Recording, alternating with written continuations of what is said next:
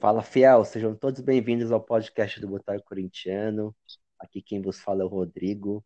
Hoje vamos falar da estreia do Brasileirão, vamos falar da possível vinda do Otero, do interesse do Cruzeiro no Janderson e a possível liberação do Gil para sábado, o jogo de sábado contra o Grêmio. Comigo aqui o João. Boa noite, João. Olá, Rodrigo. Boa noite, meu brother. Sejam bem-vindos aí ao nosso novo episódio do podcast. Pega um copo, fica à vontade, que aqui o assunto é 100% Corinthians. É isso aí, cara. E ontem estreamos no Brasileirão. Infelizmente, a primeira derrota, né, após a, a volta da pandemia. É, o time abriu 2 a 0 e conseguiu tomar a virada, três gols em 15 minutos que você, que você viu aí do jogo? Cara, eu vou te falar, fazendo até uma, uma piadinha aí, o Corinthians quase me iludiu. Parece aquela história quando você tá. Quando uma, uma menina muito bonita te dá a bola, você quase acredita. Só que aí no final da você vê que não era nada disso, né? O Corinthians aí começou o jogo para cima, fez 2 a 0 A gente achou que, que o time fosse conseguir segurar né, esse resultado. Jogou um primeiro tempo bom, é, logo no início do segundo tempo, quando a gente teve uma chance de matar o jogo e fazer o 3 a 0 né? Só que aí o Matheus Vital acabou atrapalhando o jogo na jogada.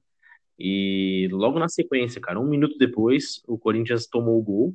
E aí foi uma avalanche, cara. Aí foi um rolo compressor que passou por cima do time. É, o Thiago Nunes demorou demais para mexer e, e, cara, o Galo veio para cima, que, que, eles brincam lá, né, de Galo doido. E foi Galo doido com o e, puta, só pode dar em, se o time, se o time que tá jogando contra sente o baque, que o Corinthians sentiu o baque, aí, cara, os caras vão para cima mesmo. E foi o que aconteceu. O Corinthians tomou três gols em 15 minutos, cara. Isso aí é, é foi. Eu até alguns comentários, o pessoal falando, foi varziano. Foi jogo de, de casado contra solteiro, esse, esses 15 minutos do, do time do Corinthians.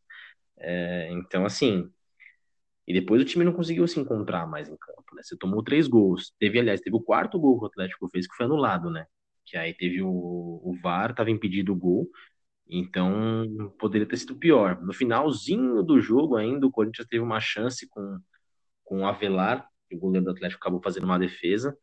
Mas, assim, se a gente pode pegar alguma coisa de proveitoso desse jogo, foi o primeiro tempo. O segundo tempo é daqueles para você trancar os caras no vestiário e fazer eles assistirem aquele, né, aquele segundo tempo por horas. Pra ver que o negócio, o negócio foi feio nesse segundo tempo.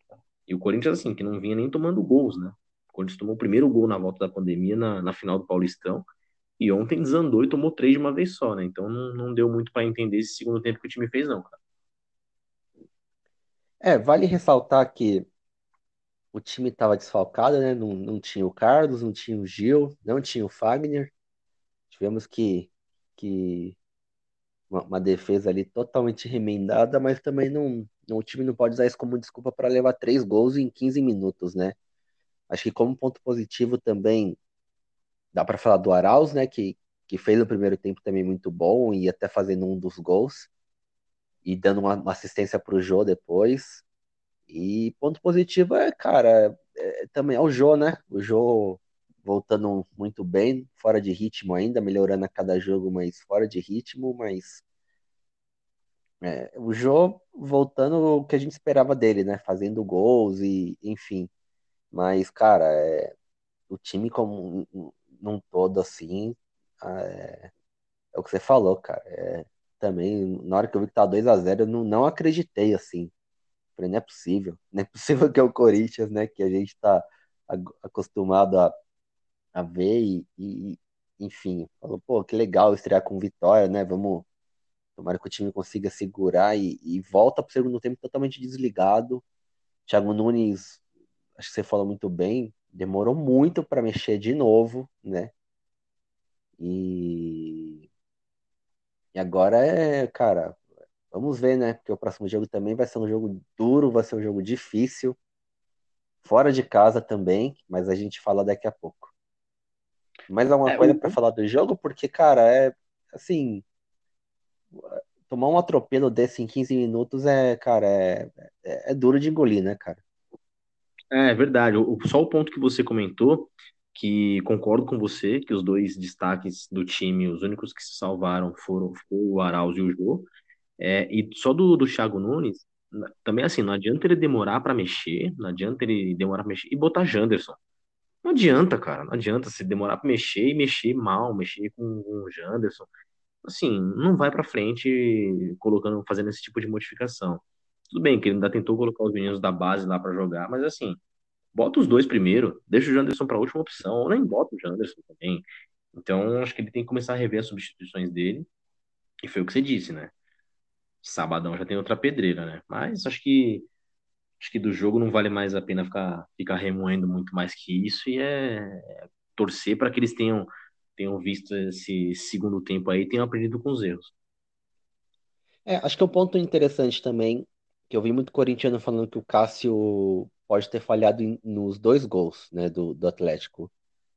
É, assim, na minha opinião, o gol que ele falhou foi o primeiro, assim. Primeiro, só que também eu vi uma entrevista dele, ele falou que tinha. Ele não viu a bola, né? Quando ele viu a bola já estava em cima dele, assim e tal. Mas, a, mas é uma defesa que, pro nível do Cássio, a gente esperava que ele fizesse, porque o Cássio é um grande goleiro. Mas é, eu acho que o primeiro gol era super defensável. O segundo, ele foi uma bola forte, então ele acabou espalmando e, e sobrou no rebote lá pro cara. E o terceiro gol foi um chute colocado. Na sua opinião, você acha que você concorda comigo que ele, que ele falhou no primeiro, ou você acha que ele falhou em mais algum, ou que ele não falhou em nenhum? Concordo com você, cara. Tô na mesma opinião. Acho que no primeiro gol realmente foi uma falha, uma bola para um goleiro de, de nível de seleção brasileira, não tem nem o que falar. Aquela bola é mil por cento defensável. O segundo gol é exatamente isso, cara. Eu acho que foi mais falha da defesa do que propriamente do Cássio, né? Porque se eles palmam uma bola e nem foi uma, uma, espalmada de frente para a área, nem nada, até tentou tirar um pouco, mas é, acho que é muito mais falha da, da zaga de não acompanhar quem vem de frente nesse rebote do que falha propriamente dita dele.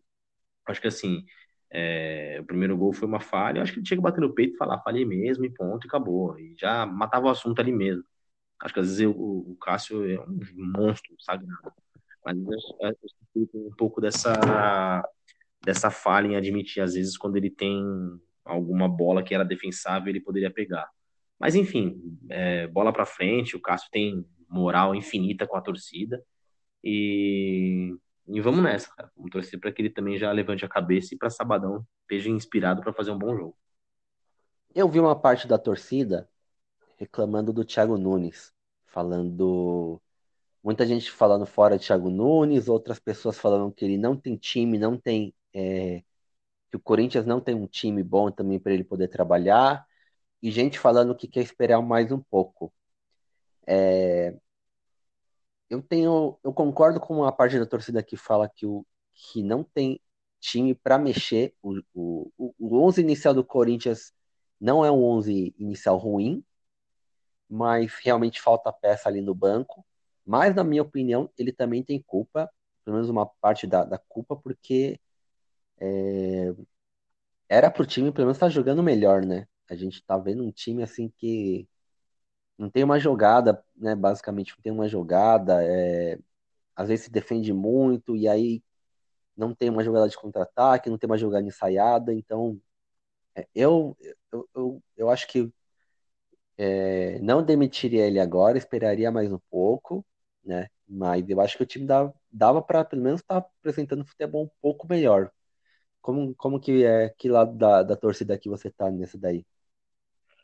Eu tenho uma visão bem parecida com a sua. Eu acho que é uma culpa conjunta nesse caso, porque assim, é, o time realmente não tem um plantel qualificado como um todo, não tem, você não tem banco suficiente ali para ter qualidade para mexer.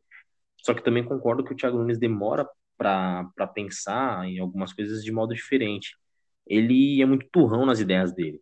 Ele põe uma coisa na cabeça e não muda aquilo. Acho que já a gente já comentou disso em episódios anteriores. Ele poderia mudar o esquema, cara. Ele tira ali aquela, aqueles caras de ponta que insiste que todo técnico brasileiro tem essa mania de botar esses caras de ponta. Que se o cara não tem a mínima de qualidade, não vai render nada. O cara só vai ficar marcando e marcando errado. Então, é, essa é uma visão que ele podia mudar, talvez mudar o esquema, cara. se, se o time já não, não tá produzindo muita coisa no meio campo, tira esses caras de ponta, reforça o meio, procura um novo modo de jogar, alguma coisa assim. É, então, para mim é uma culpa conjunta. Mas também concordo que eu não demitiria, não demitiria agora não. Uma porque assim, né? Com certeza deve ter uma multa no contrato, então seria mais um dinheiro mal gasto pelo Corinthians. E outra que quem vai trazer? Vai começar a surgir nome no mercado. Aí começa a pipocar, Mano Menezes. Aí começa a pipocar, Abel Braga. Assim, aí fica nesse círculo vicioso infinito. Então, acho que ainda vale, ainda vale dar mais uma, um crédito para ele. Só que também é aquela história, né? Acho que o, o, a paciência tem limite. Então, o cara tem que ter aí. Tudo bem, pode ter aí o primeiro turno do Brasileirão para trabalhar. Se a coisa não desenrolar, cara, boa sorte, vai procurar seu fundo de garantia, porque também não dá, a gente não tem sangue fio, sangue fio para ficar aguentando tanto tempo, né? Então, vamos, vamos torcer para que ele, principalmente esse segundo tempo, que ele bote isso na, no, na, como se fosse um livro de cabeceira dele do que eu não posso fazer. É esse segundo tempo que a gente teve ontem. Que ele aprenda com esses erros dele que ele consiga é, retomar bom trabalho que ele fazia no Atlético Paranaense, né? Vamos torcer para isso. É, sem dúvida. Acho que você falou muito bem. Acho que é, um turno inteiro, eu acho que o Corinthians já vai. É, já, já é mais que o suficiente para o time estar tá apresentando futebol melhor, né? Pelo menos, pelo menos uma organização melhor, né? Espetáculo, a gente sabe que talvez falte jogador para apresentar um espetáculo de futebol, mas para ter um time organizado, um time melhor trabalhado, né? Com aí eu acho que um turno é mais que o suficiente para ele mostrar. É, acho que o que a gente e falando do Atlético ainda, e, e, entrando nesse papo de reforço, hoje surgiu a. Final da noite, né, para hoje, surgiu a notícia do, do Otero do Corinthians. É, viria por empréstimo, ele, se não me engano, já pode assinar um pré-contrato e aí automaticamente é, prorrogaria o seu vínculo com o Atlético e viria por empréstimo aqui para o Corinthians até o final do ano. Otero, cara, diante do que a gente tem, é um nome interessante, né? Sem dúvida, sem dúvida. Seria um cara que, que traria uma qualidade diferente, né? Traria até uma característica que o time não tem hoje, né? Um, um batedor de falta, porque assim, o Luan não consegue nem botar uma bola na área direita bater uma falta, né? Então já seria uma, uma característica que o time ganharia. E só da negociação, pelo que eu tava vendo, são duas possibilidades que podem, que podem ocorrer aí, né? É, a primeira é vir por empréstimo, e aí o contrato dele com o Atlético vai até o meio do ano que vem. Então ainda não dá para assinar pré-contrato. Que a primeira opção é. seria um empréstimo por um ano com o Corinthians e ele prorrogando o vínculo dele com o Atlético por mais um ano.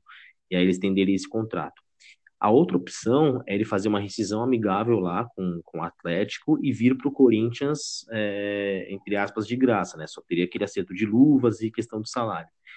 E pelo que eu estava, pelo que eu tava ouvindo agora no final da tarde, o salário dele aí, é, pela negociação, está disposto a pagar em torno de 300 mil, 300 mil reais. Então, esse é, esse é o valor que está que tá girando aí em torno do, do Otero. Eu, assim, eu acredito que vai acabar sendo o caminho da rescisão, porque o Atlético Mineiro é, acabou gastando bastante né, nesse começo de ano, nessa, nessa retomada de, de futebol.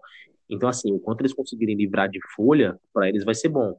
Então, eu tô achando que o caminho dele vai ser meio que a rescisão mesmo. E aí eu só não consegui ver, não, não, não brotou nenhuma notícia de como tá a questão de tempo de contrato. Mas o Otero é um cara relativamente novo, né? Ele tem só 27 anos. É, dentro de campo, como a gente já comentou, é um cara que pode trazer muito, pode agregar para o time.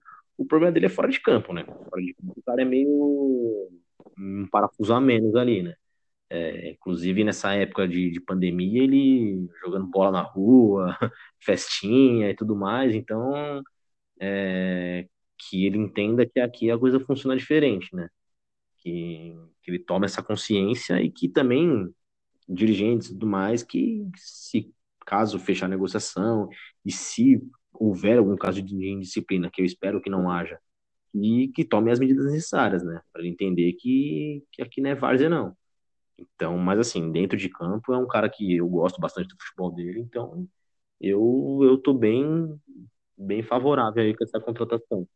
É, e você, o que, que acha aí do, do futebol do Otero e dele como, como jogador? Eu vou muito, muito parecido também, assim, no que você pensou. Acho que eu acrescento assim, que, cara, batedor de falta, ele é um dos melhores, assim. Ele, ele é um cara que bate muito bem na bola, ele bate bem de longe, ele tem uma, uma pancada no pé, de perto ele consegue é, bater colocado. Houve um ano que ele estava de titular no Atlético que ele fez muitos gols de falta. Escanteio dele é um perigo, é um veneno. Então, acho que se vier, o Corinthians tem bons cabeceadores, assim, vai agregar bastante. É, sobre posição, eu já vi ele jogando de segundo volante, já vi ele jogando de meio atacante e já vi ele aberto pela, pela esquerda também, que eu acho que é a posição que ele deve, deva jogar no Corinthians. Acredito que se ele vier, o Vital pode virar uma opção para jogar na, na, na, direita, no lugar do Ramiro, que o Thiago Nunes acorde. E, e ele pode ali jogar na, na, na ponta esquerda ali, ou sei lá, é, ou como posição inicial de ponta esquerda, mas indo para o meio, né, para buscar jogo, para fazer uma tabela ali com né, a expectativa é também com o Cantígio, né, mais para frente é, reassuma a posição titular dele, porque ele saiu do time, vale lembrar, por causa de Covid. Então, com o Ederson também, que, que é um jogador que acredito que tem muito para crescer ainda.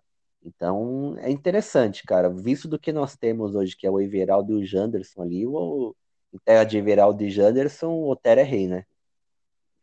Exatamente. Perfeito. É, o, só retomando o posicionamento aí do Otero, é bem isso que você falou. Eu acho que também ele vai ficar para para ponta, só que ele não é aquele ponta de velocidade que vai até o fundo. Então já é uma coisa que o Thiago Nunes tem que começar a pensar em mudar, porque ele é um cara que, que joga aberto para trazer para o meio. É aquele cara que traz para o meio para tentar bater pro gol, porque como a gente já comentou, a batida pro gol dele é muito boa. Então a característica de, de ponta dele é diferente.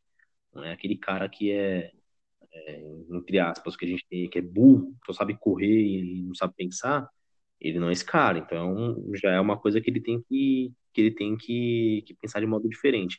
Eu acho que ele, assim, na posição de ponta, como o time do Corinthians hoje, ele se assemelha ali no, no posicionamento que o Vital tem feito. Ele não é um cara que vai bater no fundo da bola. Ele vai tentar trazer para o meio, vai tentar criar alguma coisa por ali. Então já seria uma, uma pequena mudança. É, e o que você falou é perfeito. Em terra de Janderson e Everaldo, quem tem Otero é rei, né? Vamos torcer para fechar, cara. Eu tô confiante aí que, que pelo menos esse reforço inesperado vai chegar e consiga dar uma, uma luz ali na, na criatividade do meio campo. É interessante porque essa parte tática assim, que você disse que ele vai trazer para o meio pode beneficiar muito o, o Ederson, né? Que o Ederson é um cara de infiltração, né? Um cara que passa, que está dentro da área, que pisa na área, né? Para finalizar. Então, e, e, vai, ser, vai ser interessante porque hoje no time do Corinthians, o Ederson é o único cara que arrisca de fora da área. Então, você vê que os times já estão.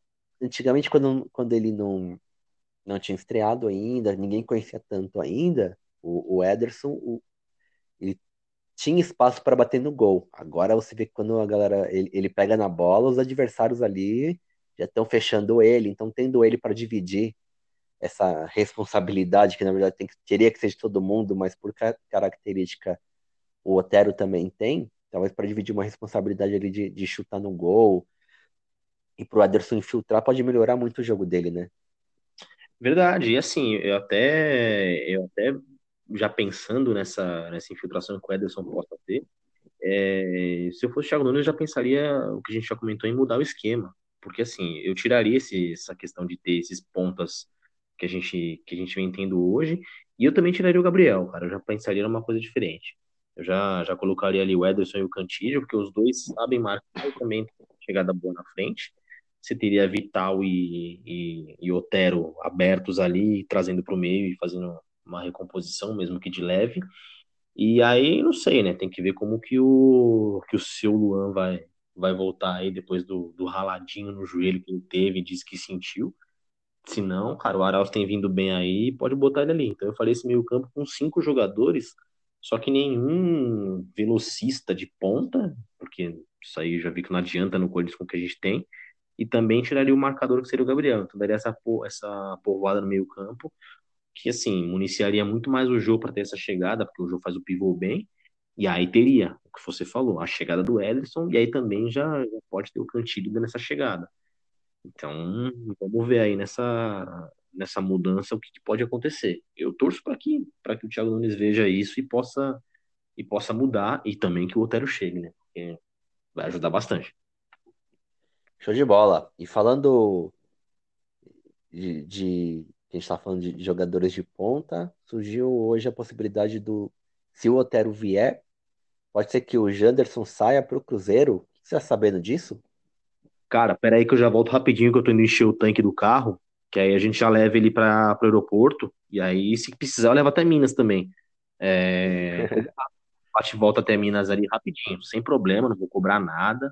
A gente já faz esse papel, porque eu torço para que isso aconteça o mais rápido possível. É... Surgiu agora à noite essa notícia, né, que, do, da questão do Janderson, que se o Corinthians fechar, a probabilidade dele sair é bem grande, né? Então, é, eu, eu tô torcendo muito mais pro Otero fechar e pro Janderson sair. É, então vamos, vamos ver. Seria empréstimo, né? Porque o Cruzeiro tinha feito empréstimo com o jogador do, do nosso rival de verde. E só que ele acabou sendo devolvido, porque o, eles precisaram do jogador e trouxeram de volta. Então eles abriram essa vaga para ter essa contratação desse cara que diz que é rápido e, e joga bola. Então tomara que o, os dirigentes lá do Cruzeiro tenham visto um bom DVD, visto um, um DVD bom, bem recheado, com lances maravilhosos inventados do Janderson e que dê certo, né? Porque não ia ter espaço para ele no time. Ia ter bom, cara. Tudo bem, moleque, pode aprender muito. E outra, jogar uma Série B ali no Cruzeiro já pegaria uma malícia maior também, né? Porque jogo de Série B é muito mais pegado, muito mais físico. Então já, já poderia ganhar um pouco de malícia e quem sabe, né, voltar um pouquinho menos pior. Mas eu torço para que que essa negociação saia. Seria empréstimo de um ano, na verdade de um ano não, até o final do ano, até o final do, das competições vigentes do, do ano de 2020. E vamos ver. Eu torço para que saia essa negociação o mais rápido possível. Tanto a vinda do Otero quanto a saída do Janderson. E você aí, o que, que, que acha dessa, dessa possível saída do nosso Janderson? É, eu também. É, pago o Uber, cara. Eu peço Uber, Uber Black ainda pro, pro, pro Janderson e, e bem confortável até o aeroporto e pago um pão de queijo para ele não conseguir segurar a fome ele até Minas, cara, e, e embrulho de presente pro Cruzeiro, cara.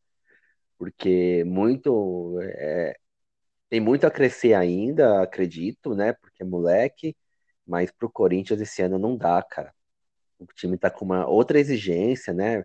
E, e, e, acho que vai fazer bem para todo mundo, porque para o Corinthians, para a saída dele, porque jogar no Corinthians é, é, não é fácil, a camisa realmente pesa, numa Série A, né, que vai ser disputada. Então, se ele for para o Cruzeiro, que, que, ser, que, que teoricamente vai brigar lá em cima na tabela e, e vai ser um dos times mais fortes, ele jogando no, numa série B, num time, num time forte para competição, né, de, de segunda divisão, tal, acredito que ele que ele possa aprender, né? E então é isso, cara. Realmente também tô nessa expectativa e tomara, cara, tomara que que venha o Tero aí que porque tá precisando de alguém ali para jogar com o jogo, cara. Ele não é um atacante, atacante, né? Que, que a gente espera tanto, mas Vamos ver o que, que vai acontecer. E falando, a gente pode falar também do. Já do. Projetar né, o jogo de, de sábado contra o Grêmio e, e da tentativa do Corinthians de, da liberação do, do, do Gil, né? Sim, cara, o Corinthians está entrando com esse pedido aí para liberação do Gil, porque todo mundo soube aí que essa semana apontou o exame do, do Covid para ele, mas seria aquele falso positivo, né? De quem já teve já e só tem os resquícios do, do vírus ainda na, na corrente sanguínea. Então, quando está tentando essa liberação, tanto dele quanto do Léo Natel, os casos são bem, são bem parecidos.